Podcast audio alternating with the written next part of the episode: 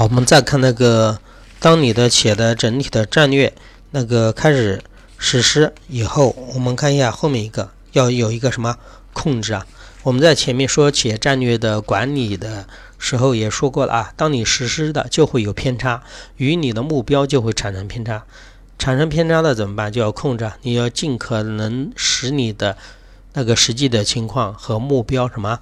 相近啊，我们来看一下书上这里所说的战略控制的企业战略控制的含义啊。我们简要的讲啊，就是作为管理者来说，根据战略的目标和行动方案，对吧？这是我们开始已经是定好的，最开始的目标方案是已经确定好的，然后对战略的实施状况，就是实际的运行状况进行一个全面的什么评审啊。就是说，看你符不符合目标，看你是不是跟实际的行动方案，对吧？嗯，差不多，是不是按照方案进行执行的啊？及时发现偏差并纠正偏差的一个活动啊。反正你们就知道，战略控制基本上就是一个纠偏的过程，纠正实际情况与目标或者方案有偏差的部分。但是我这里也会说一下，这个目标方案不是说。就一定不改。如果当大的环境或者企业自身条件发生重大变化的时候，那你的目标和行动方案要变化。我们前面在说那个战略的时候，当时我记得说过，战略有稳定性和动态性，不是说这个战略就是不变的啊。但一般情况来说的是根据目标来定的啊。一般情况下，如果目标或者方案不发生变化的话，那你就要。按照实际情况和目标的差别去进行一个纠偏啊。比如说公司的战略定下来，五年的话，整个销售额要增长的，比如说要增长二十亿，对吧？按照五年来，现在五年过去了一半，那你整个增长还没达到这个水平，怎么办？那就要进行一个战略控制。是不是怎么控制？你发现哎，是不是销售投入的不足，还是整个生产的那个能力不够？销售虽然卖出去，但是生产的能力跟不上，这些都是为了实现你的目标所做的一个纠偏的过程啊。所以说，我们一定要了解企业的战略控制是什么样一个含义啊。如果你把含义理解的话，后面这个原则很好记啊。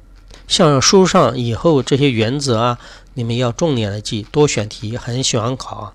当然，我这里也要提醒一下啊，因为书上这种原则很多，我知道你们也感觉哎也比较容易掌握，但是我怕你们会混啊。有的时候，比如说考了这个原则，你想的另外一个原则的，所以说一定要能够对应起来，在理解的基础上进行一个记忆啊。有四点，你看战略的控制，我们前面也说过了，你肯定是要以目标为什么导向啊，比如目标或者行动方案为导向，你所有的东西都是跟目标。和实实际的一些行动的方案去进行一个什么对比啊？这是第一个确保目标的一个原则啊。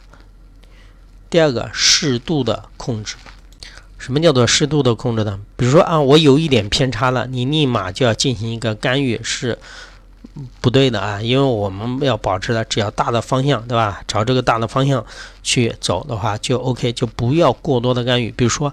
整体的销售都是在增长，按部就班的增长。只是哎，今年的话，销售有一点稍微的下降，你就大动干戈进行干预是不对的。所以说，第二个，这个控制不是无度的，要适度啊。第三个是事实啊，你看前面说的适度，后面说的一个事实。什么叫事实呢？就是在合适的时间进行一个什么介入啊。后面还有一个适应性的原则，什么叫适应性的原则呢？因为你企业的经营的业务不一样的，对吧？你部门也不一样，那你这个战略控制的话，你整个目标进行控制的话，不可能是采用同样一个标准。比如说生产部门有生产部门的一个标准，销售部门有销售部门的标准。比如说企业大的战略目标啊，要达到多少多少的什么？销售额，你这个销售额不只是考核的是销售部门，销售部门比如说把这个东西卖出去了，你的生产部门要能把这个东西要能生产出来，那生产部门就要考虑它的交货率，销售部门要考虑的就是你完成了多少多少什么订单。所以说不同部门我进行考核考察的对象也是不一样的啊，就是要适应性啊。所以说这个原则有这四个方面啊，就是一确三适，对吧？第一个就是确嘛，确保目标；三是适度控制、适时控制，还有一个适应性的一个原则啊，这要掌握也是重点啊。